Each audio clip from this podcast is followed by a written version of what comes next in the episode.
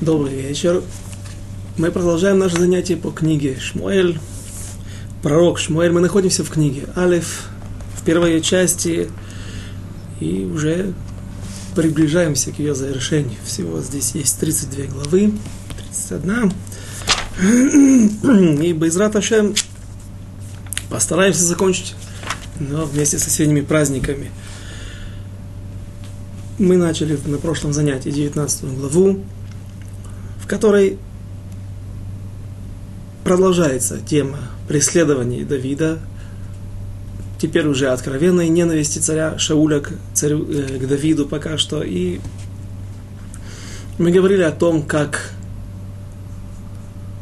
пытался царь Шауль найти в своем сыне, в, своей, в сыне Йонатане, в своей дочери Михаль, сначала в дочери Мейрав, союзников. Он пытался найти союзников, которые помогут ему избавиться от конкурента, избавиться от Давида, который в глазах Шауля являлся человеком, который Моред Бемархут, который преследует царя Шауля с целью сбросить его с его должности, с его поста, с его царского трона. И мы разобрали то, как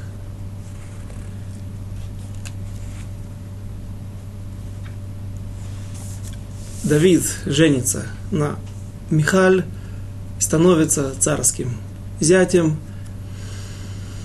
но при этом Михаль, ни Йонатан и ни Михаль, дочь Шауля, не пытаются работать в одной связке со своим отцом, они переходят на сторону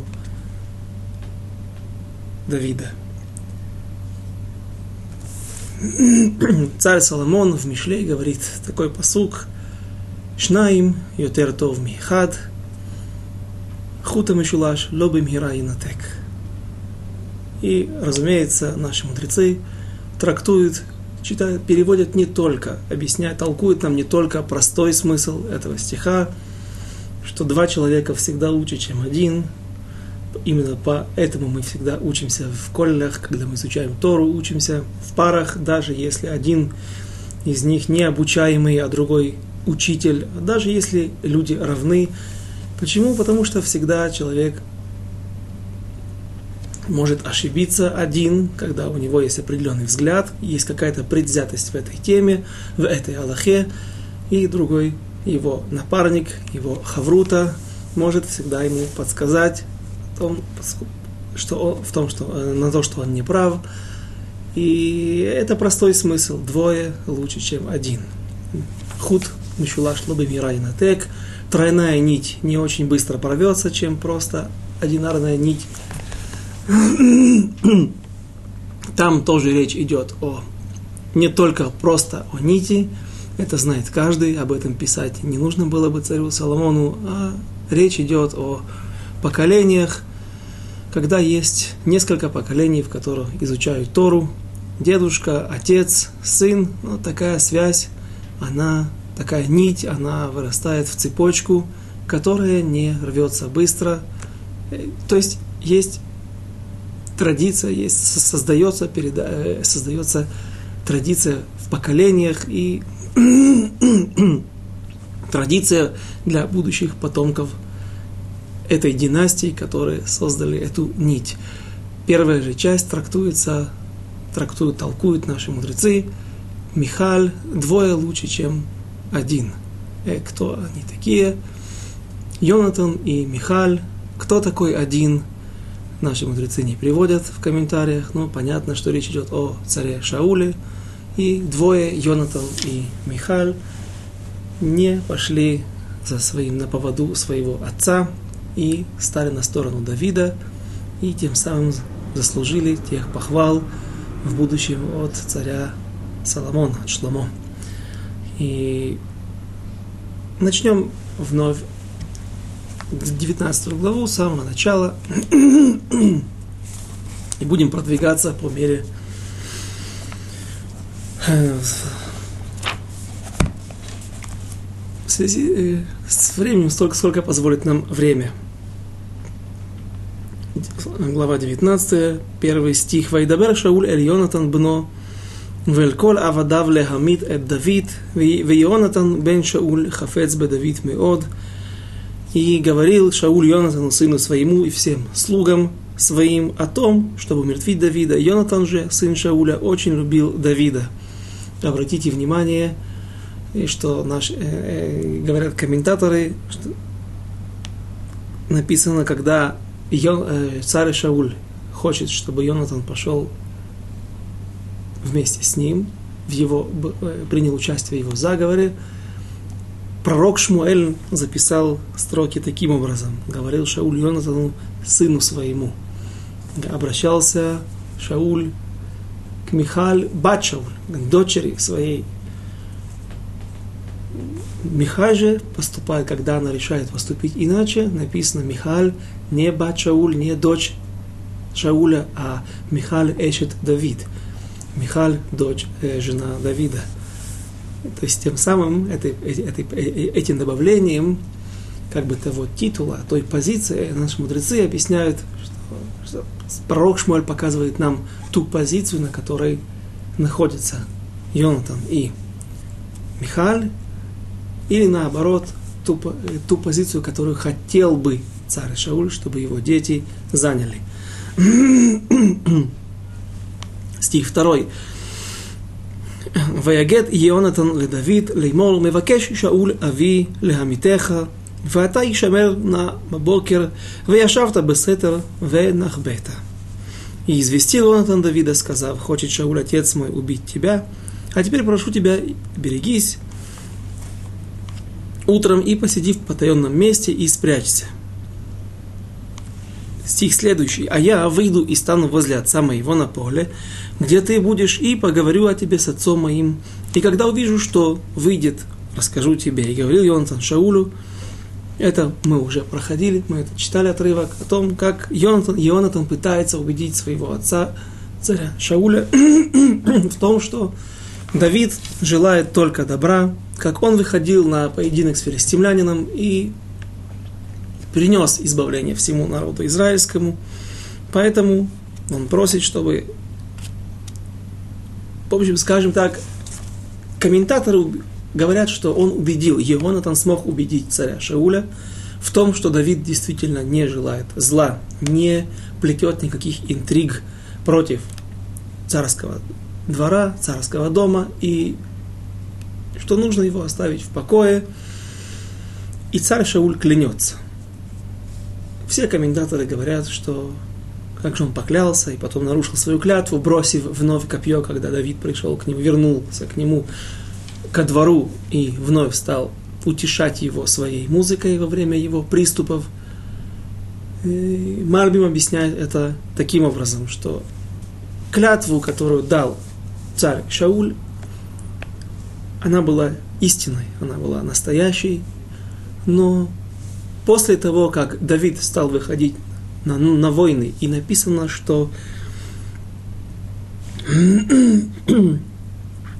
именно от Давида бежали филистимляне, царь Шауль вновь начинает подозревать Давида в его поведении и в той особо удачном поведении в войне, когда именно он идет всегда вперед, именно он своей храбростью повергает врагов, и поэтому он стал подозревать Давида, что таки он желает сбросить его с престола и вновь начинает его подозревать.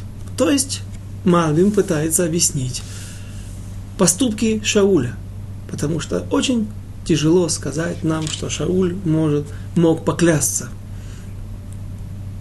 и, и, и поклясться именем Всевышнего и сказать, что и на, на самом деле это было, это было вранье. То есть Мальвим объясняет поведение Шауля в соответствии с законами, в соответствии с, с Аллахой. В отличие же от всех комментаторов, крайне радикальный, крайне редкий, э, очень крайнюю позицию занимает Абарбанель, и он говорит, что да, царь Шауль соврал. Царь Шауль знал, что Йонатан, он союзник Давида, и поэтому он не открывает ему свои планы. Не очень это вписывается в общую картину и в те комментарии, которыми описывают царя Шауля, какой это был человек. Но Абарбанель, один из величайших комментаторов и мудрецов начала эпохи Ахроним, он утверждает так. Он говорит, что царь Шауль видел необходимость, видел указание времени в этот момент, что да, он должен нарушить. Поклясться ложно для того, чтобы запутать Йонатана и таким образом, чтобы Давид попал в его руки, попал в эту западню.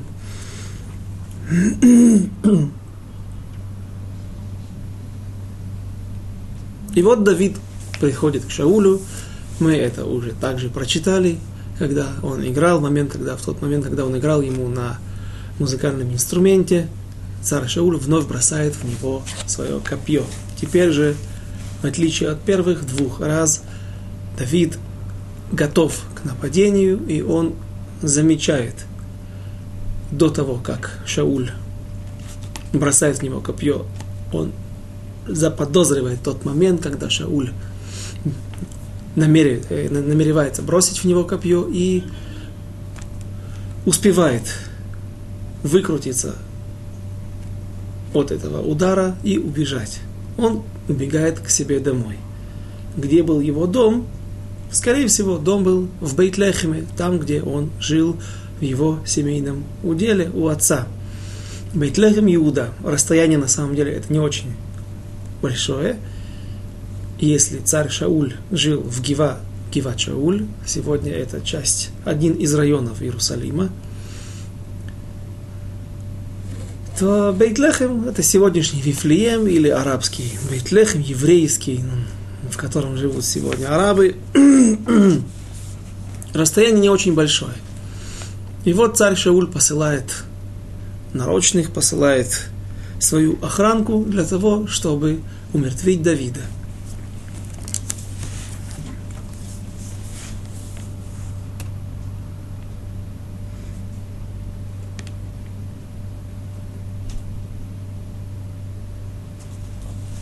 стих 11 начнем читать с этого момента. «Вайшлах Шауль Малахим, эль бей Давид лешамро, леамито, бабокер ватагед, ле Давид Михал Ишто, леймор им Эйнеха мемалет эт навшиха, халайла махар ата мумат. И послал Шауль нарочных дом Давида, чтобы постеречь его и утром убить его. И сказала Давиду Михаль, жена его так, «Если ты не спасешь из жизни своей этой ночью, то завтра ты будешь убит». Возможно, что Михаль могла посмотреть в окно и увидела людей. Возможно, а, э, этих придворных слуг она знала, поскольку она росла в доме царя. И охранка, и приближенные царя Шауля были известны ей. Наверняка они были переодеты в штатское, были э, замаскированные разведчики, замаскированные шпионы. Возможно, Михаль посылал свою прислугу за покупками в ближайший магазин или по каким-то другим нуждам. И они рассказали о том, что вокруг крутятся странные люди. А возможно, царь Шауль напрямую обратился к Михаль вновь. Это меньше э, видится, потому что наверняка царь Шауль не хотел бы делать, повторять ту осечку второй раз, потому что он знал, что Михаль не является союзником отца. Как бы там ни было, именно Михаль, именно ей становится известно, что ее отец послал сюда людей к их дому для того, чтобы умертв... Э, взять Давида и уничтожить его. И Михаль спасает своего мужа, найдет против своего отца. Стих 12. Ватойред Михаль эт Давид беада халон, ваелех, ваеврах, ваималет. И спустила Михаль Давида через окно на веревках и ва елех, ва еврах, ва емалет, тройной язык, тройные э, ва елех, сначала пошел, ва еврах, потом начал бежать, когда отдалился от этого места, вначале украдкой начал отдаляться и пошел, чтобы не привлечь внимание и шум быстрой, быстрым бегом. Потом начал бежать, во Ималет. Ималет это исчезнул, удалился окончательно. Некоторые замечают, что здесь вай, ва, ва, ва, ва, и пошел, и пошел на иврите, ва, ва, вай, вай, вай, как будто бы, ой-ой-ой, что, что здесь происходит? Есть беда, какая беда. Семья разрывается на части, все должны воевать друг против друга, и, безусловно, это трагедия. Поэтому и такой лошон вай. Ватиках Михал эт Атерафим, стих 13, Ватосем эль Хамита, ואת כביר העזים שמה מראשותיו, ותכס בבגדיו. Бабегет, бабагет. И взяла Михаль терафим и положила на постель, а одеяло из кожи и шерсти положила в изголовье ее и покрыла одежду. То, что здесь переводят одеяло из козьей шерсти, более точный перевод, я видел э, квир, э, ковер. то есть, возможно, что отсюда происходит русское слово ковер, квир, тот же корень, те же коренные буквы. Козий коврик. Что же сделала Михаль? Каким образом она дает возможность Давиду, своему мужу, убежать от преследований, удалиться как можно дальше от своего дома, потому что в погоню были посланы сразу же, когда было обнаружено подмена, подвох, э, были посланы преследователи. Михаль вкладывает терафим. Что же такое терафим? Наверняка многие знают, что в недельной главе, в главе Воейцев, э, в Хумаш Берешит, в первой книге Хумаша написано о том, как Яков убегает вместе со своими сыновьями, пока что еще 11, Беньямин 12, единственный сын, который родится в земле Израиля, с, э, двумя, с четырьмя женами, он убегает от преследования своего швера, своего тестя Лавана. И Рахель, младшая дочь Лавана, зная о том, что ее отец служит идолам, и есть у него в доме различные способы узнать будущее и узнать то, что произошло, она ворует терафим, как написано там, тоже слово, и таким образом пытается от, оттянуть возможность выиграть время для бегства. Отец же, когда пошел, ее отец Лаван, когда пошел на стрижку овец, возвращается домой, не находит Лавана, не, не находит Якова, не находит дочерей, внуков, не находит также Терафим, когда он к ним обращается для того, чтобы узнать, что же произошло. Так вот, Терафим, которыми пользовался э, Лаван, и есть несколько объяснений. Э, одно из объяснений говорит о том, э, что, что, что это было, это была голова барана. Кажется, есть мнение, которое говорит, что это была голова первенца ребенка, который рождался в семье, которая была забальзамирована, сделана как мумия, и ей вставлялась какая-то пластина с заклинаниями. И э, авода, авода зара, нечистые силы, и обращались к этому барану, голове барани, и она отвечала и говорила, что произошло, что будет. И вот Рахель берет эти терафим. Сказать, что здесь были терафим у Михаил, дочь Шауля, очень нам не, не, не, не, очень, не, не очень приходит в голову такое объяснение. И есть разные объяснения, разные комментаторы говорят несколько мнений, приводят несколько мнений. Одно из них, что это была статуя, статуя, которая была сделана с Давида, слепок, или то, то есть служила фотографией. Фото, фотосалонов в те времена еще не было.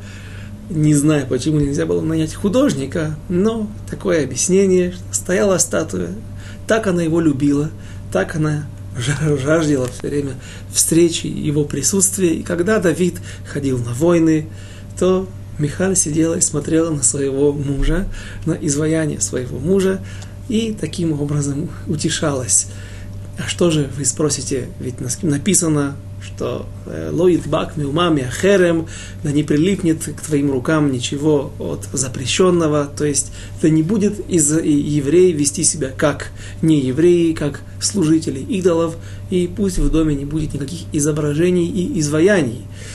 Так на это можно ответить, как пост, говорят наши поским, наши э, э, комментаторы Аллахи, которые устанавливают нам наш закон, что если есть какой-то бгам, какой-то дефект в изваянии, в статуе, то тогда он теряет тот смысл, точнее, улетучивается тот запрет, на, о который, который написан в Торе. То есть, иными словами, если будет не хватать какого-то пальца или уха, или это будет просто бюст без тела и без ног, и без рук, э, то, возможно, э, есть меньше проблемы в такой ситуации. И таким образом объясняется, это одно из объяснений, что же там произошло, что же за терафим были у Рахели. Сегодня, кстати, женщины, которые носят парики, дома имеют пенопластовые головы для того, чтобы удобно повесить на эту голову парик, когда женщина спит, чтобы он не помялся. Э, стрижка и, и расчесывание стоят очень дорого, поэтому нужно его хорошо хранить. Так вот, во многих домах откусывают специально нос, чтобы добавить, добавить какой-то привнести какой-то дефект, чтобы э, изваяние было не цельным. Можно сказать, что, возможно, была только передняя часть Давида, его лица, а сзади был как бы срез, была плоская. И на, на, э, по этой же причине разрешены нам сегодня фотографии и картины, потому что когда нет выпуклости, нету рельефа на картине, то, э, э, в такой ситуации изображение не запрещено.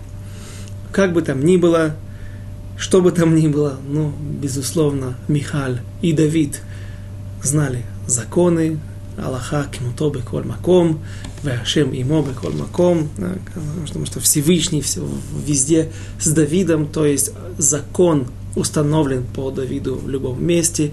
Давид, конечно же, знал Аллаху и запрещенную вещь, вещь, ме, которая является мерзостью для религиозного еврея, и для любого еврея должна являться мерзостью, в доме Давида быть не могло. И в данной ситуации Терафим спасли Давиду жизнь или оттянули ему возможность бегства, дали ему еще больше времени для бегства. Есть еще одно мнение, которое приводится, что Терафим иногда использовалась статуя, которая, ну, в общем, солнечные часы, в центре ставилась не просто шпилька, а какая-то статуя, возможно, с рукой, и от этого пальца падал, падала тень или от самой статуи на те часы, по которым на 12, 12 часов по кругу. Я думаю, достаточно для того, чтобы мы достаточно уделили времени и внимания этим терафим. И теперь продолжим чтение, изучение книги Шмуэля. Что же произошло дальше? Стих 14. Вайшлах Шауль Мелахим лакахат эт Давид ватоймер холеху. И когда послал Шауль нарочных взять Давида, она сказала, он болен, он лежит, его морозит, ему плохо. Почему я говорю морозит? Потому что она положила э, ста, на статуе сверху козий коврик из козьей шерсти, то есть э, как волосы. Это, выда, это обманывало тех разведчиков. Им казалось, что здесь лежит человек, поскольку есть какая-то статуя, или, по крайней мере, какая-то ее часть, и вот торчит голова, но они не осмелились приоткрыть одеяло, потому что она предупредила, что ему холодно, и вот он весь дрожит, укутавшись одеялом, на что разведчики или разведка, агентур, сказать, в общем, шпионы царя Шауля Э, им больше им не нужно было, им не нужно было схватить Давида, а царь Шауль приказал привезти, принести его вместе с кроватью. Как так получилось, что они все же не заметили? Если мы скажем, что Давид жил не возле Шауля, не где-то рядом возле его дома, а действительно в Бейтлехеме у себя дома, то дорога, в общем-то, длинная. Сегодня это, это расстояние можно преодолеть за несколько десятков минут, может быть, за 20 минут на автомобиле, но по горам в те времена расстояние достаточно большое. Как же так получилось, что они не заметили, не осмеливались, ну, возможно, одно из объяснений, поднять руку или побеспокоить царского зятя. И кроме того, наверное, кровати, как было принято, как мы знаем, из истории древней у богатых людей, у царских, цар, у царей э, кровати были такие большие, широкие, поднимались четыре шеста на, по краям кровати, и все это накрывалось каким-то балдахином, то, что на иврите называется кила. И, возможно, они просто не заглядывали, они аккуратно заглянули вовнутрь, посмотрели, что есть кто-то, кто похож на человека, похож на Давида. Э, это же было изваяние. есть даже волосы, все на месте, и теперь мы выполняем свою миссию, относим кровать, как приказал нам царь Шауль, в его, к его двору. Стих 15 Тайтва Ваишлах Шауль Эль Амелахим Лирот Эд Давид Леймор. Элу ото бамита элай леамито. И послал нарочных Шауль к Давиду, то есть к своим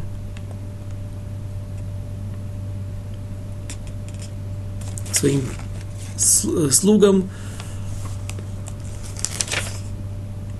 принесите его ко мне на постели, чтобы убить его. И пришли нарочные, и вот Терафим в постели, а одеяло из козы и шерсти из головы ее, одеяло, коврик. Стих 17. Ваемер Шауль эль Михаль. Лама каха римитини. ותשלחי את אויבי וימלט, ותאמר מיכל אל שאול, הוא אמר אליי, שלחני, שלחיני. למה עמיתך? Стих 16 и 17. пришел нарочный вот Терафим в постели, а одеяло из козьей шерсти в голове ее. И сказал Шауль Михале, зачем ты меня так обманула и отпустила врага моего? И он спасся и сказал Михаль Шаулу, он сказал мне, отпусти меня, зачем мне убивать тебя? Возможно, что Михаль не врет. Возможно, что Давид так повел себя для того, чтобы создать алиби своей жене, чтобы она могла сказать, вот так оно и было, рассказать правду, как было, и таким образом снять ответственность с Михаль. Вдруг отец осмелится или решится поднять руку на свою дочь, как та, которая по статье Муред Мархут, которая также восстает против царства и помогает врагам царя. И мы увидим вскоре, что царь Шауль бросит копье в своего сына, в Ионатана, в гневе. И Михар отвечает, отпусти, э, сказал мне, Давид, отпусти меня, зачем мне убивать тебя? Михаль вкладывает несколько глубокий смысл, чуть более, больше того, чем мы видим здесь в стихе. Что, давайте посмотрим и пытаемся разобрать, что говорит Михаил своему отцу. Она отвечает, ну смотри, он приказал, он сказал мне, сделай так, как я тебе приказываю, переправь меня, спусти меня через окно вниз, не то я тебя убью. И в ее словах, в ее ответе – есть скрытый упрек своему отцу. Михаль говорит отцу, смотри, ты выдал сам меня замуж за убийцу. И теперь ты спрашиваешь меня, как я так поступаю с ним, почему я к нему лояльна, почему я его спасаю, а был ли у меня выбор, была ли у меня возможность спасти свою жизнь или поступить так, как ты меня просил? выдал меня замуж за убийцу, который, как ты утверждаешь, иными словами, если ты сейчас, дорогой отец, скажешь мне сейчас, что что ты говоришь глупости? Давид хотел тебя убить, да, да вы с ним сговорились, вы вообще любите друг друга даже. Что, что такого удивительного здесь на самом деле? Но если вдруг он так скажет, что ты мне здесь говоришь глупости, что ты мне рассказываешь, какой он убийца, он мог тебя убить, тем самым Шауль ставит себя в глупое положение. А так ты видишь, что ты сам утверждаешь, что это глупости, что это быть не может. А как же ты все время преследуешь Давида, утверждая то, что он убийца, то, что он пытается сбросить тебя с престола. И поэтому Шауль оставляет ее в покое после таких слов, которые несложно расценить двояко. Тот двойной смысл, который вкладывает в свои слова Михаль. Стих 18. «Ведавид барах, ваималет, ваево эль Шмуэль Арамата». ויגד לו את כל אשר עשה לו שאול, וילך הוא ושמואל, וישבו בניות. Стих 18. А Давид убежал из спаса и пришел к Шмуэлю в Раму. И рассказал ему все, что сделал с ним Шауль, и пошел он Шмуэлем, и поселились, и расположили, остановились они в Найоте. Здесь Давид ведет себя как сын, который прибегает к своему отцу, расплакавшись, и спрашивает, что же ты мне сделал? Ты помазал меня на престол, и смотри, что из этого вышло. Я становлюсь врагом, я становлюсь вне закона, что мне теперь делать? Помоги мне. У Шмуэля, пророка Шмуэля, нет ответа. Он не может дать ему ответ Давиду, когда это закончится, сколько продлится его страдание. Он знает только одно, что это когда-нибудь закончится. И если так уж суждено тебе страдать, быть гонимым, быть преследуемым, то это твое исправление, и так должно было быть. Но у меня есть для тебя другая, важная миссия, которую мы должны с тобой завершить. Что же здесь произошло? Мудрецы в Вавилонском Талмуде спрашивают, Бабарах Давид Ленайот. И говорят мудрецы, задают вопрос, в и разве есть такой город Найот? Больше нигде мы не встречаем в Танахе упоминания такого названия. Что же это за Найот, что же это за город или пригород Рамы. Рама нам известна, ее видно даже отсюда недалеко, из нашей, от нашей студии. Здесь мы находимся на Гар Хоцвим, а Гар Шмуэль, та Рама находится совсем недалеко от крайнего района Иерусалима. И остается вопрос, что же за Найот может быть, это был район отдельный, из, один из районов города Рама. И дают наши мудрецы ответ, что здесь пророк Шмуэль кодирует нам, зашифровывает для нас информацию, намек о том, что же произошло с ними, между ним и Давидом той ночью, когда они сидели вместе в Найоте, в Раме и занимались Торой. Что же они изучали? Говорит, говорят мудрецы в Вавилонском Талмуде – Яшву вяску бенойо шель олам. Сидели и занимались нойо. Ной, найот. Ной – это красота, украшение. Например, сегодня известный э, оборот пирхей ной. Цветы для красоты. И Найо Шелюлам, что же такое, что же это, что, что же является украшением мира? Храм. Написано так в наших источниках – что в ту ночь Давид выучил от, получил от Шмуэля и смог выучить такое количество Торы, что не сможет выучить Талмид Ватик, старый, умудренный ученик, за сто лет от своего учителя.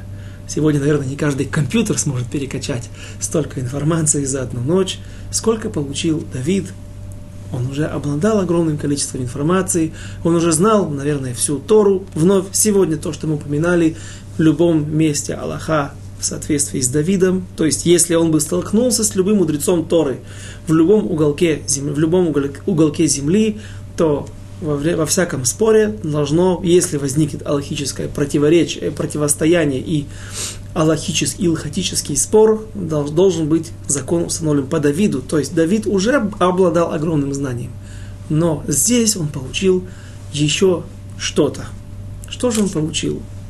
Он получил ту смеху, ту, то посвящение, то, ту традицию, масорет, которая шла от пророка, от Моше Рабейну, который он получил от Всевышнего на горе Синай, и которая передавалась из поколения в поколение, от избранного к избранному, от учителя особого к от лидера народа Израиля к его ученику избранному, который становился лидером народа Израиля. И на нем лежала ответственность за сохранение Торы. Рамбам в предисловии к своей знаменитой книге Яд Рама говорит, приводит все 40 поколений, та цепочка передачи традиции от Моше Рабейну, от Моисея и до Рава Аши, до того момента, когда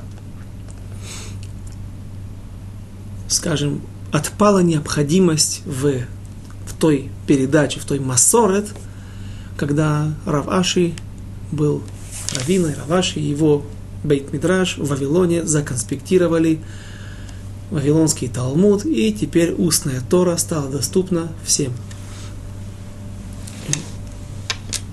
Обязательно и сегодня, в наши времена, должна сохраняться традиция – То есть не может человек прийти и сказать, что я изучил все книги самостоятельно. Этого недостаточно. То есть признайте меня, как если он смог доказать, что он действительно лучший, что он действительно один из самых сильных мудрецов Торы, этого недостаточно. Человек должен обтесаться в Батей Мидрашот, в Ешивах, учиться от каких-то великих раввинов, и только тогда он становится признанным человеком. Так вот, в списке этих 40 поколений, который приводит Рамбам в книге, в предисловии к своей книге Яд Рама, причем приводит, он повторяет этот список дважды, и это неспроста, для того, чтобы подчеркнуть, что да не будет каких-то людей, которые, как Дойга Думи, который уже печально известен нам, уже хорошо мы осведомлены о нем из наших строк, из наших нескольких последних глав, когда он появляется в, в, в картине, не появится, да, не придет человек и скажет, что мне не нужен никакой учитель, я могу все самостоятельно разобрать и устанавливать законы. И вот говорит там Рамбам, начинает, что Йошуа, Йошуа Бинун принял от Моше и так далее. И Шмуэль Кибель Миэля Коин, пророк Шмуэль получил эту право традиции, передачи традиции от Эля Коина, Давид Кибель Мишмуэль. Давид получил эту традицию, эту масорет, эту смеху вместе со знаниями от пророка Шмуэля. Когда это произошло, где мы уже знаем, недалеко от Иерусалима, на горе Рама, на горе Гаршмуэль, там, где сегодня могила пророка Шмуэля, там где-то, где был дом пророка Шмуэля, сидели той ночью пророк Шмуэля с Давидом и изучали, занимались с, не только изучением Торы, а прежде всего законами, связанными со строительством храма. Пророк Шмуэль думал, что именно Давид будет тот человек, который сможет построить храм, которому суждено построить храм. И вместе с, с, э, с передачей этих знаний и изучением этих знаний есть много аллахот, есть много информации, которые сейчас мы не будем приводить. Что же конкретно они разбирали. Но вместе с этим передал пророк Шмуэль и Мегила, особый свиток, в котором был начерчено, начерчен чертеж первого храма, и полностью были приведены все материалы, полностью размеры всех сосудов, какие должны быть. И в книге Диврей Аямим мы находим то, что Давид, несмотря на то, что не удостоился чести построить храм при своей жизни, своими руками, но все, что он мог сделать, он подготовил. Подготовил почву для того, чтобы его сын Шломо Амелех, царь Соломон, смог построить храм и написано количество гвоздей, количество дерева, количество камней, количество кедров, золота, все было приготовлено в точности. Откуда Давид знал, сколько понадобится гвоздей, сколько понадобится веса тонн золота для того, чтобы создать минород, создать кейлим, разную всяческую утварь, которой пользовались коины при храме, при службе в храме, все это Давид получил этой ночью, когда он сидел в Рама, Берама, Бенайот, и учил это с, царь, э, с пророком Шмуэлем. Закончим 19 главу. Ваишлах Шауль Мелахим извините, стих 19. Ваюгат ле Шауль леймор, Ине Давид бенайот берама. И вот сказали Шаулю, вот Давид в Найоте, в Раме, Берамот. Стих 20. Ваишлах Шауль Малахим лакахат эт Давид. Ваяр эт лакахат הנביאים ניבאים, ושמואל עומד ניצב עליהם, ותהי על מלאכי שאול רוח אלוקים, ויתנבאו גם המה. И послал Шауль нарочных взять Давида, и увидели они, как пророчествует сон пророков. А Шмуэль стоит над ними, обучая их. Всегда у пророков были ученики, так называемые, так называемые Бней Невиим. И вот они занимаются, готовят себя, тренируются, как пророчествовать. Очень интересно, как это происходило. И был на посланцах Шауля Дух Божий, и стали и они пророчествовать. И доложили об этом Шаулю, и послал он других нарочных, но и они, и эти стали пророчествовать. И послал опять Шауль третьих нарочных, но стали пророчествовать и эти. О чем они пророчествовали? Они пророчествовали, наверное, о том, что вот Шауль скоро перестанет быть царем, Митнабим. Э, подобная ситуация описана в,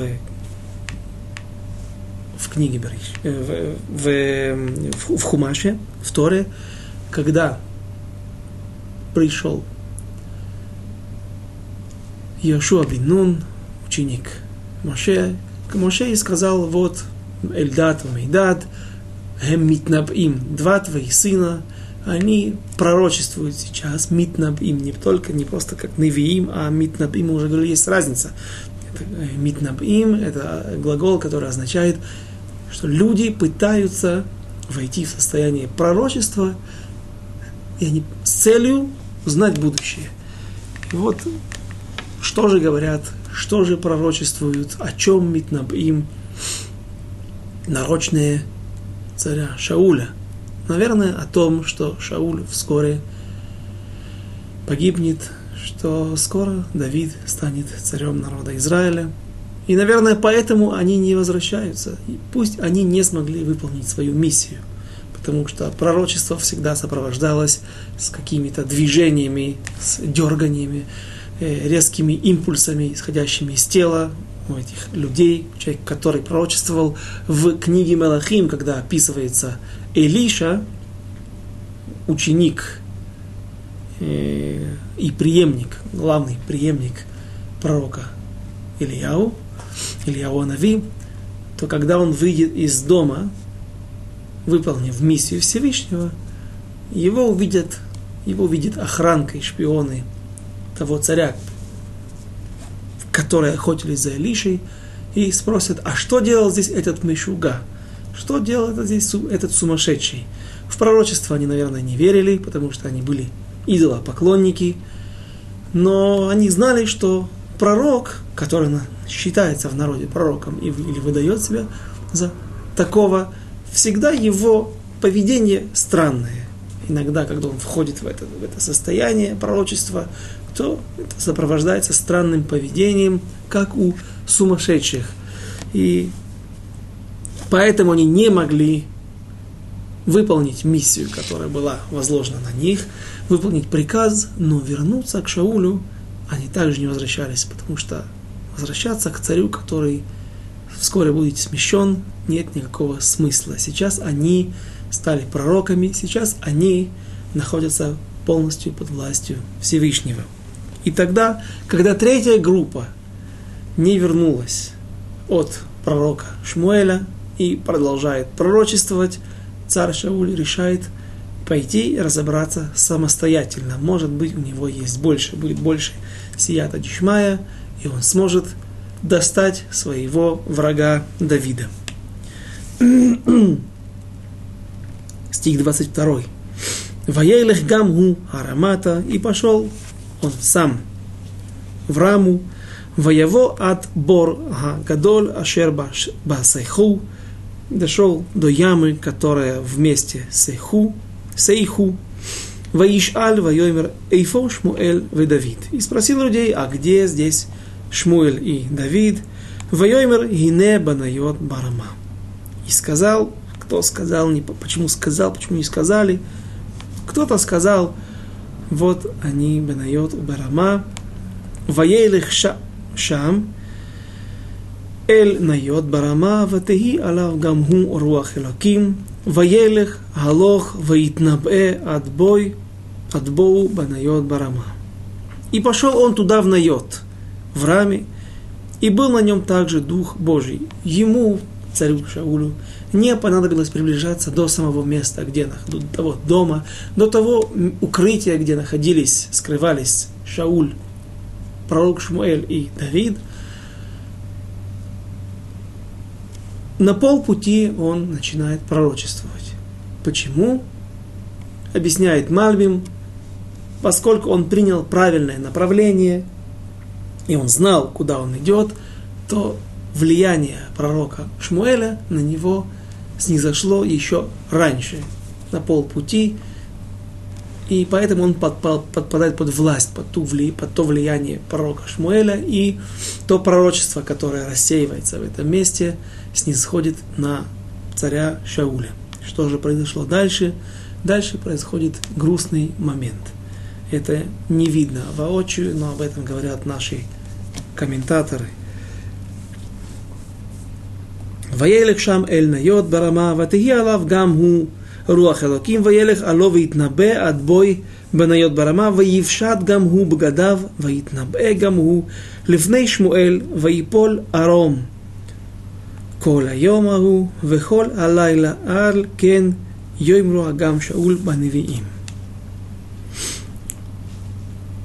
И снизошел Дух Божий, и он шел, пророчествуя, пока не пришел в Найот в раме, и снял и он одежды свои, и пророчествовал, и он перед Шмуэлем, и лежал неодетый весь тот день и всю ночь, поэтому говорят, неужели и Шауль в пророках? Происходит то, что не было до этого. Шмуэль, Шауль, извините, царь Шауль, начинает пророчествовать, но при этом он снимает с себя одежды. И это является символическим моментом. То, что указывает должно показать самому царю, самому царю Шаулю, что ты больше не царь тот момент, когда он не находится в своих собственных руках, а в руках Всевышнего, в руках его пророчества. Он митнабе, он ведет себя странно, но при этом он снимает одежды, одежды царские, показывая тем самым, точнее Всевышний хочет ему показать, тем самым, что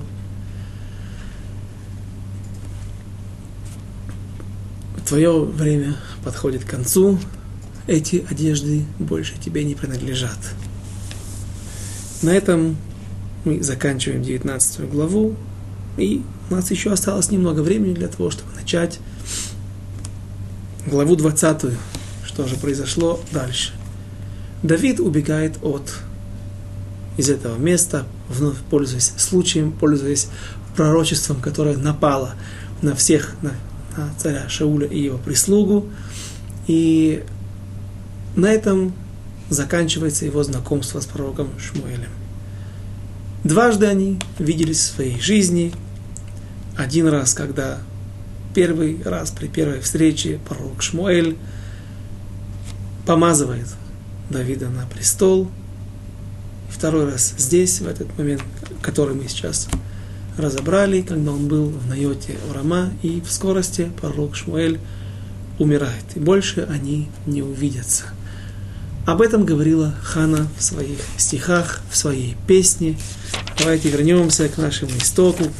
Тот момент, когда мы почти год назад начинали нашу книгу Шмуэль и говорит Ханав э, во второй главе, в начале второй главы, мама пророка Шмуэля говорит такие слова. «И молилась Ханас и сказала, возрадовалось сердце мое в Господе, вознесен рог мой». Глава вторая. Я, я не помню, я забыл указать, где это. Сразу же первый стих. «Вознесен рог мой, слава моя Господом, широко, широко разверзлись уста мои на врагов моих, ибо я радуюсь помощи Твоей». И дальше она говорит, я не буду читать здесь 12 стихов в этой знаменитой песне. И Хана говорит, Ваитен оз лемалко, ваярем керен мешихо. И даст он силу лемалко, своему царю, то есть дай мне того, такого сына, ты дал мне такого сына, я молилась о нем, чтобы он даст оз, силу, дерзость, мощь Лемарко, своему царю. Кто такой был царь Шауля? Э, царь Шмуэля, это был Шауль. Это та нытия, та, то посаждение, которое лелеял пророк Шмуэль, которое, к сожалению, не дало правильных плодов, не выросло, как надеялся на это Шмуэль, но это было его детище, детище пророка Шмуэля. Об этом говорит первый стих из песни Ханы «Ваитен оз лемалко», следующая часть его, этого стиха «Ваярем керен мешихо» и приподнимет керен. Керен – это не рог, это не что-то, фонд сегодня, это фонд. Имеется в виду слава. Приподнимет славу Мешихо, его помазанника. Не его царя Давида, а только помазанника, потому что Давид не стал царем на практике, в, де, в жизни, при жизни пророка, пророка Шмуэля. Царем он станет после его смерти, после смерти пророка Шмуэля и царя Шауля. Но помазать его и приподнять его, фонд его, славу, пророк Шмуэль успел, передав ему ту традицию, то право на передачу традиции дальше, которую он передал Лешломо, своему сыну Соломону. И теперь начнем 20 главу. а Давид, начнем на иврите, как обычно у нас принято.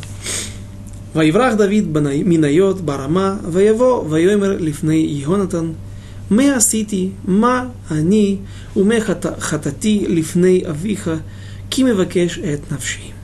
А Давид убежал из Найот Аврааме и пришел и сказал Йонатану, что же сделал я, и в чем вина моя, и в чем грех мой перед отцом твоим, что ищет он души, что ищет он души моей. Но тот сказал ему, прочтем стих второй, «Вайомер ло э, халила, ло тамут». הנה לא עשה אבי דבר גדול או דבר קטון, ולא יגלה, ולא יגלה את אזני, ומדוע יסתיר אבי ממני את הדבר הזה? אין זאת. Но тот сказал ему не бывать этому, что ты умрешь. Вот ничего не, скры... не, не сделает отец мой ни большого, ни малого, не открыв этого мне. Почему же скроет отец мой от меня это дело? Так не бывает. По мнению Барбанеля, Ионатан серьезно ошибся в этой ситуации. И Давид ему не верит, не верит по праву, не, не верит по праву. Ваишба от Давид Вайомер, Ядо Яда Авиха – כי מצאתי חן בעיניך ויאמר אל ידע זאת יהונתן פן ייעצב ואולם חי השם וחי נפשך כי כפסע ביני ובין המוות. И сказал еще Давид с клятвою, хорошо знает отец твой, что я нашел благоволение в очах твоих. Давид не верит Йонатану, точнее, он не настолько, э, не, не, не, не, на, не так верит, как Йонатан, не так опти, э, опти, не говорит оптимизмом. Пусть не знает об этом Йонатан, скажет твой отец, а то огорчится. Но как жив Господь и жив эта клятва, и жива душа твоя, что один только шаг между мною и смертью. Стих 4. И сказал Вайомер Йонатан, Эль Давид, ма тоймер навшеха ваясе лах. Хорошо, говорит Йонатан, соглашается с опасениями Давида и говорит, что же, как нам сделать, как нам устроить экзамен, который будет являться тем индикатором, указывающим на истинные намерения отца Йонатана, царя Шауля. Стих 5. «Вайомер Давид эль Йонатан, ине ходыш махар, ванухи, яшов эшев им хамелех лейхоль ושלחתני ונסתרתי בשדה עד הערב השלישי, שלישית. И сказал Йонатан Давиду, что душа твоя не скажет, сделаю я для тебя. И сказал Давиду Йонатан, вот завтра начало второго месяца, начало нового месяца, и я должен сидеть с царем за трапезой. Но ты отпустишь меня, и скроюсь я в поле до вечера третьего дня.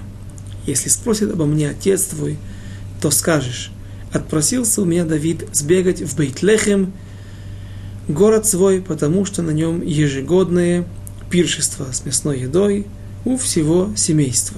Если же он скажет «хорошо», то мир рабу твоему, а если он разгневается, то знай, что дело злое решено у него. Ты же окажи милость рабу твоему, ибо в союз Господень вел ты с с собой раба твоего, и если есть на мне какая вина, то убей меня сам, а к отцу своему зачем тебя вести меня?» Стих 9. воемер Егонатан халила Аллах, ки им ядоа эйда, ки хальта хараами им ави, лаво алеха валаво ота агит лах». Говорит же Йонатан ему,